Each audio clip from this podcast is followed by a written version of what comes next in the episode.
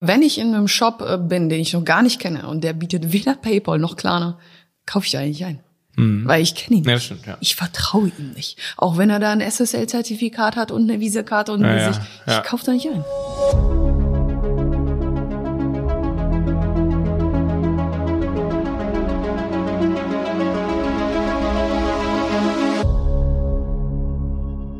So, herzlich willkommen bei einer neuen Folge zu Handel 4.0 mit Jenny und mir.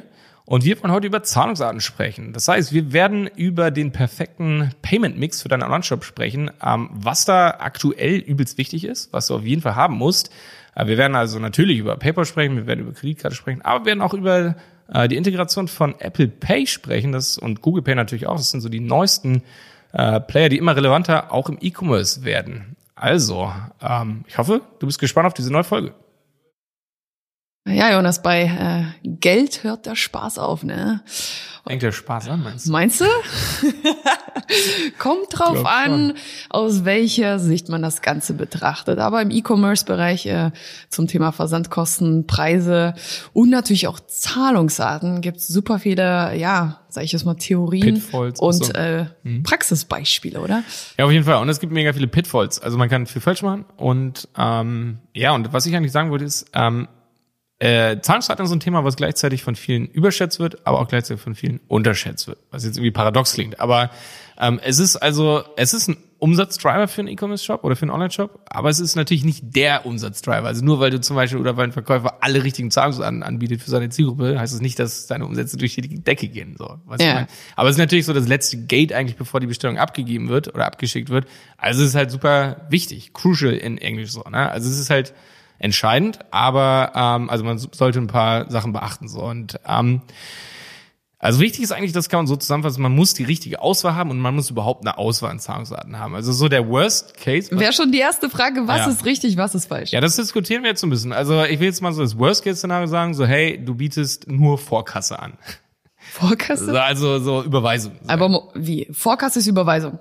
Vorkasse ist Überweisung. Also ja. Überweisung, ganz normal. Genau, ganz normale Das Überweisung. Nee, aber ich meine, das ist so, das ist ja eine Zahlungsart. Es ist eine Zahlungsart, die immer noch angeboten wird und ich würde auch jedem empfehlen, die an sich anzubieten. Aber so, das ist so der Worst Case. Wenn du nur das anbietest, darfst du nicht wundern, dass fast keiner bei dir kauft. So, Also so, das ist so, Eben. nein, es ist offensichtlich, aber ich wollte es trotzdem nur noch mal so beleuchten, dass das Ja, so okay. krass ist, so, weißt du? Ähm, der andere Worst Case ist, wenn du irgendwie 20 verschiedene Zahlungsarten hättest und weil es gibt übelst viele lokale, also vor allem bei europäische, europäischen Ländern, einzelne Zahlungsanbieter, so ähnlich wie PayPal oder so ähnlich wie Sofortüberweisung und sonst was. Also es geht um eine gesunde, normale Mischung, was eigentlich so irgendwie jedem klar sein sollte, so, ne?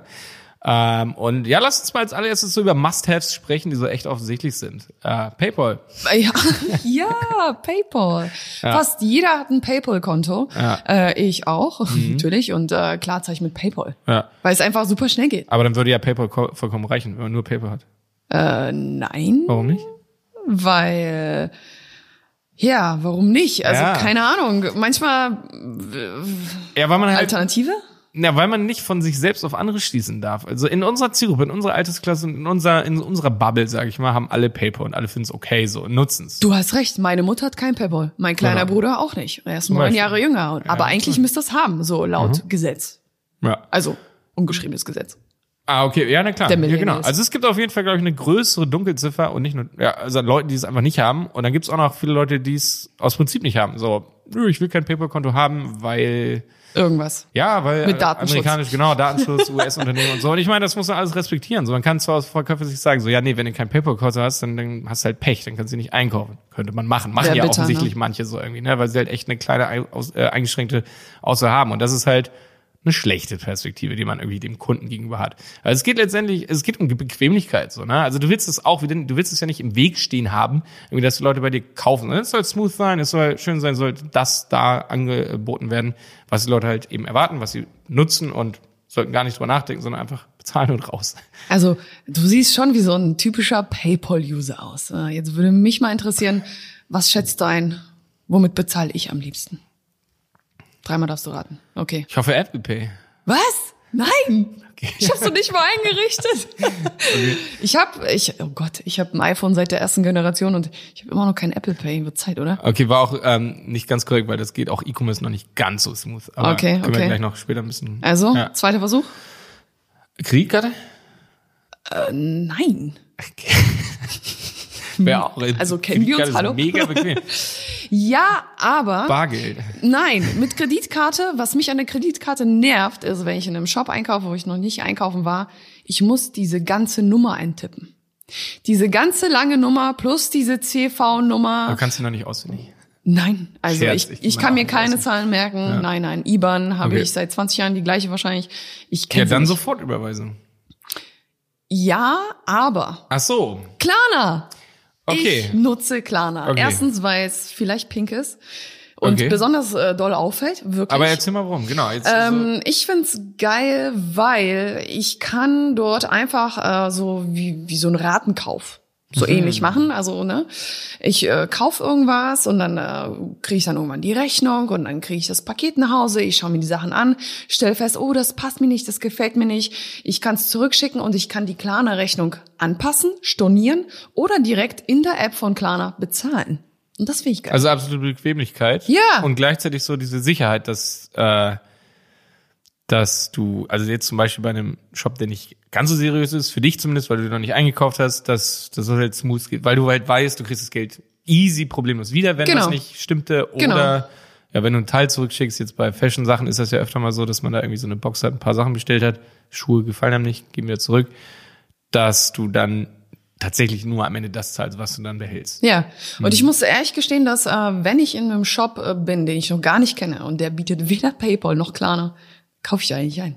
Weil ich kenne ihn Mhm. Ja, nicht. das stimmt, ja. Ich vertraue ihm nicht. Auch wenn er da ein SSL-Zertifikat hat und eine Visakarte und Ja, ja, Gesicht. Ich ja. kaufe da nicht ein.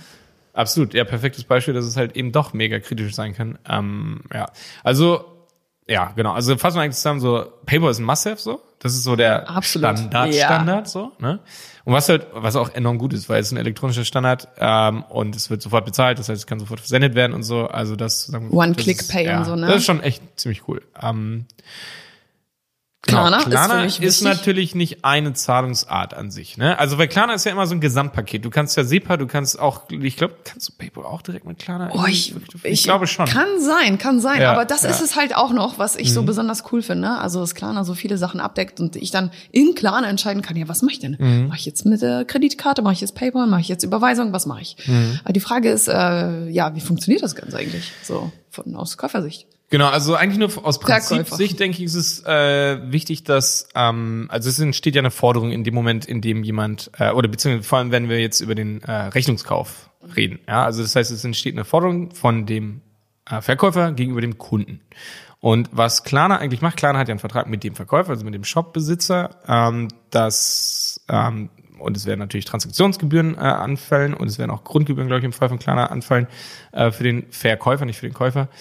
Und ähm, was Klarna macht, ist letztendlich die Forderung, dem Verkäufer abzukaufen. Das heißt, alles, was danach passiert, also im besten Fall passiert nichts, nämlich dass der Käufer einfach zahlt und der Transaktion ist beendet und das war's. Aber wenn irgendwas passieren sollte, Wenn er also nicht zahlt, ja. Rückversand, äh, also Rückerstattung und äh, wenn er nicht zahlt, zum Beispiel im Fall von Rechnungszahlung, ja, 30 Tage sind überschritten und äh, die Bestellung wird behalten und man hört nichts mehr vom Käufer, aber es wird auch nicht bezahlt.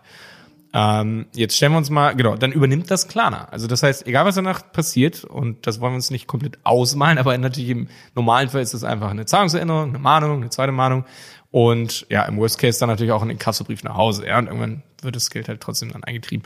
Ähm, ich meine, das übernimmt Klarna für dich. Das heißt, du trittst diese Voll äh, Forderung ab. Das gibt es auch nicht nur von Klarna, das gibt es auch in anderen Möglichkeiten. Also jeder hätte zum Beispiel manuell, jeder Verkäufer hätte manuell auch die Möglichkeit, eine Forderung jetzt zum Beispiel abzutreten und verkaufen an Forderungsmanagementunternehmen, aber dann halt immer so manuell Case by Case. Und das ist halt anstrengend und irgendwie Ich will keiner grad machen. sagen, ja, du willst ja ja. nicht irgendwie einen anrufen oder irgendwo noch eine E-Mail schicken, hier, der bezahlt nicht, äh, mach das mal bitte. Ähm, und genau, deswegen ist halt Klarna so super praktisch und super cool. Ja, aber stell dir vor, du müsstest das alles machen und hättest zum Beispiel nicht mal so Forderungsmanagement, sondern müsstest selbst irgendwie schauen, okay, dem, der hat nicht bezahlt, schicke ich jetzt manuell eine E-Mail hin, Fahr ich Zahlungserinnerung. Ja, oder erste Mahnung und irgendwie, er bezahlt dann trotzdem nicht. Ja, was willst du machen? Genau. Musst halt irgendwie abschreiben, sagen, ja, hat er nicht bezahlt, Pech gehabt. Ne? Kannst du die E-Mail-Adresse sperren oder sowas, aber am Ende ist es halt voll der Ärger. Und das ist natürlich wichtig für äh, Bereiche, ähm, die halt vor allem so oft Kauf auf Rechnung oder sowas, äh, also wo das erwartet wird von ähm, von äh, von den Käufern, von der Zielgruppe. Ja, und was du gerade schon gesagt hast, so Fashion und so, wo man halt ja, eventuell irgendwie was zurückschickt, weil es nicht so un, also unwahrscheinlich ist, weil es halt schwierig ist, aus der Ferne irgendwie zu entscheiden, steht mir das oder passt mir das oder, ne? Und genau, äh, in solchen Bereichen ist es super praktisch, dass es da echt so einen All-in-One-Anbieter gibt, äh, bei dem man sich sonst keine Kopfschmerzen mehr machen muss als Verkäufer. Und als Käufer auch nicht. Das ist perfekt. Gibt es eigentlich eine Alternative zu Klarna? Äh, es gibt eine Vielzahl an kleineren Anbietern auf jeden Fall noch, so lokaler noch. Also gibt ganz, ganz viele. Es gibt, keine Ahnung, Heidelpay und äh, ich kann da nicht so viele nennen. Es gibt einige noch. Ja, ja, genau. Aber Du hast mal was von Bilby erzählt. Zählt das auch mit diesen, diese Kategorie oder ist das was anderes? nee, Bilby ist eine, ist, äh, nee, hat direkt nichts damit. Also es ist eher für Warenmanagement. Also Ah, schade. Fake News. ja.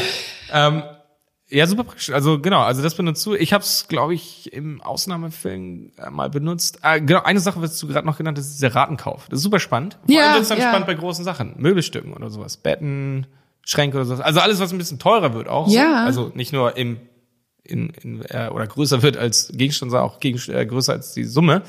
Äh, und du möchtest es jetzt kaufen, müsstest aber eigentlich noch zwei Monate sparen oder drei oder länger. Will keiner. Dann kannst du dir halt easy und zwar ohne echt eine komplizierte Kreditanfrage bei deiner Bank zu machen oder sowas, kannst du dir da halt, sag ich mal, so ein Ding finanzieren. Ja, es ist also nichts anderes ist ja ein Ratenkauf. Ja, Nicht, dass du eine kurzfristige praktisch. äh, Finanzierung da eigentlich abschließt.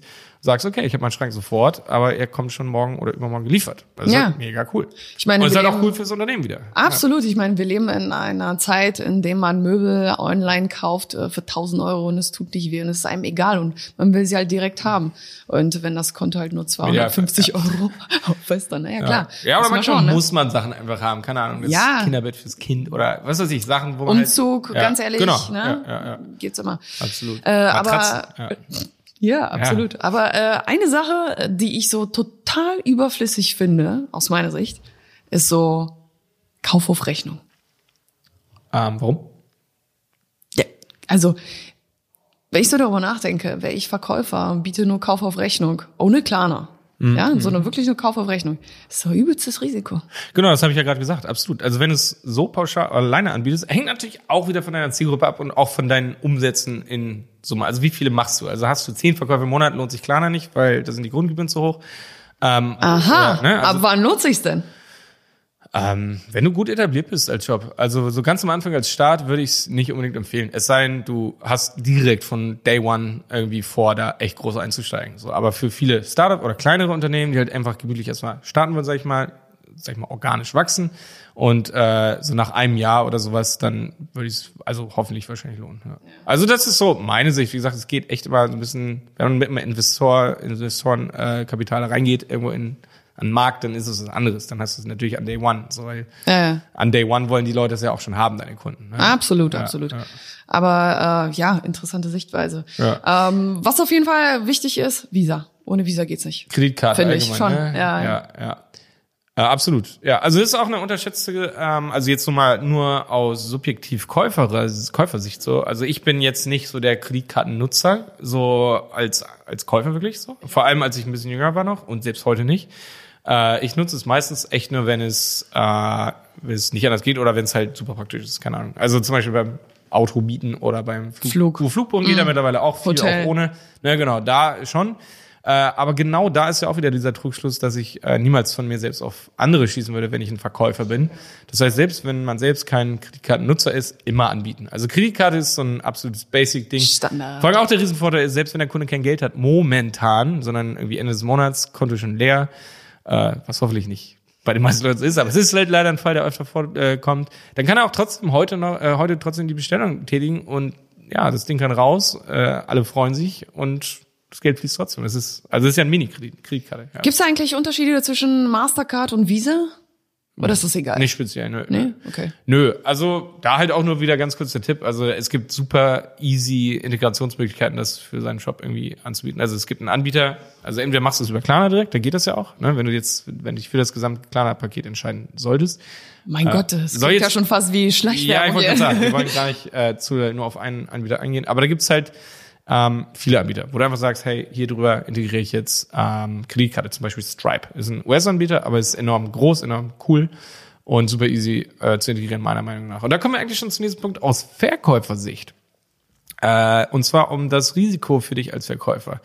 Äh, und da geht es eigentlich so um dieses alle Eier in einen Korb legen oder nicht. Also ähm, wenn du dich zum Beispiel auf so einen Dienstleister verlässt, zum Beispiel PayPal, zum Beispiel es gibt so eine äh, Alternative zu, Pay, äh, zu Klarna ist eigentlich PayPal Plus, bei dir du aus einer Hand PayPal, SEPA-Lastschrift, äh, haben wir noch gar nicht drüber gesprochen, können wir auch noch ganz kurz anschneiden, Kreditkarte und äh, manchmal, also wenn du als Unternehmen gewisse äh, Anforderungen erfüllst, kannst du auch über PayPal Plus direkt Kauf auf Rechnung anbieten. Also das ist eigentlich eine direkte Alternative dazu.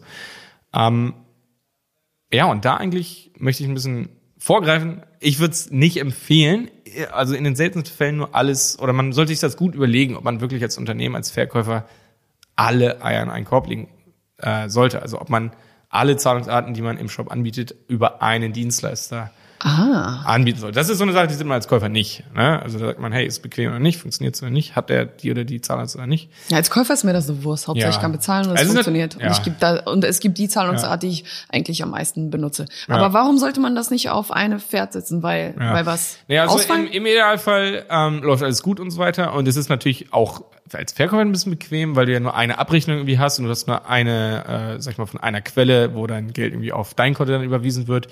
Ähm, aber wenn wir uns, ja, wenn man ein bisschen vorsichtig dran geht und als Unternehmer würde ich immer ein bisschen vorsichtiger planen.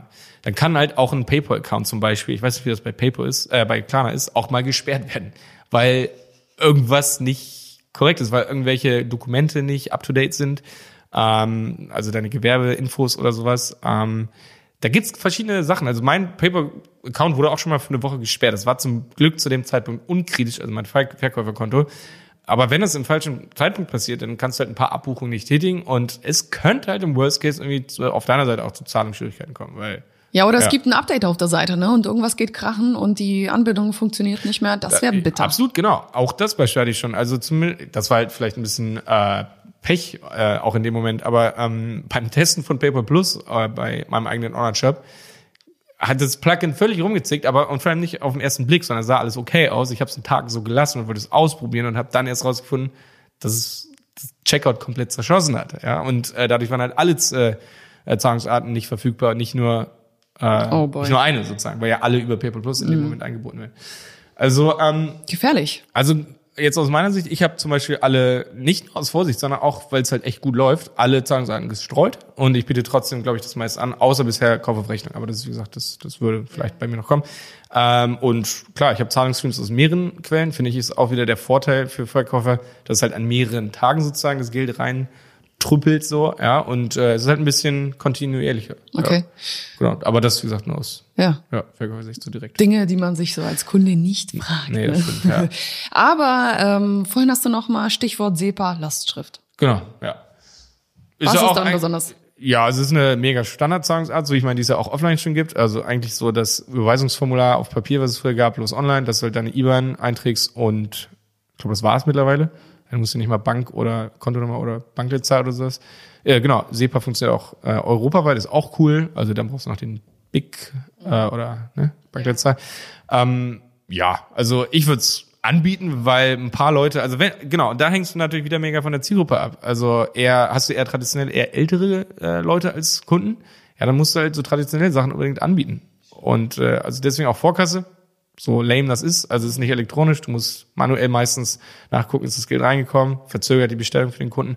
Ist so, aber er hat sich ja dafür entschieden und äh, ich würde dem Käufer die Entscheidung nicht nehmen wollen. Also, weil, Ja, also wenn, wenn du Produkte verkaufst für Leute Ü60 oder Ü70, dann äh, solltest ja du oder auch darüber nachdenken. 50 ne? und 40, also da auch nicht unterschätzen, so, ja. Absolut, stimmt. Ja.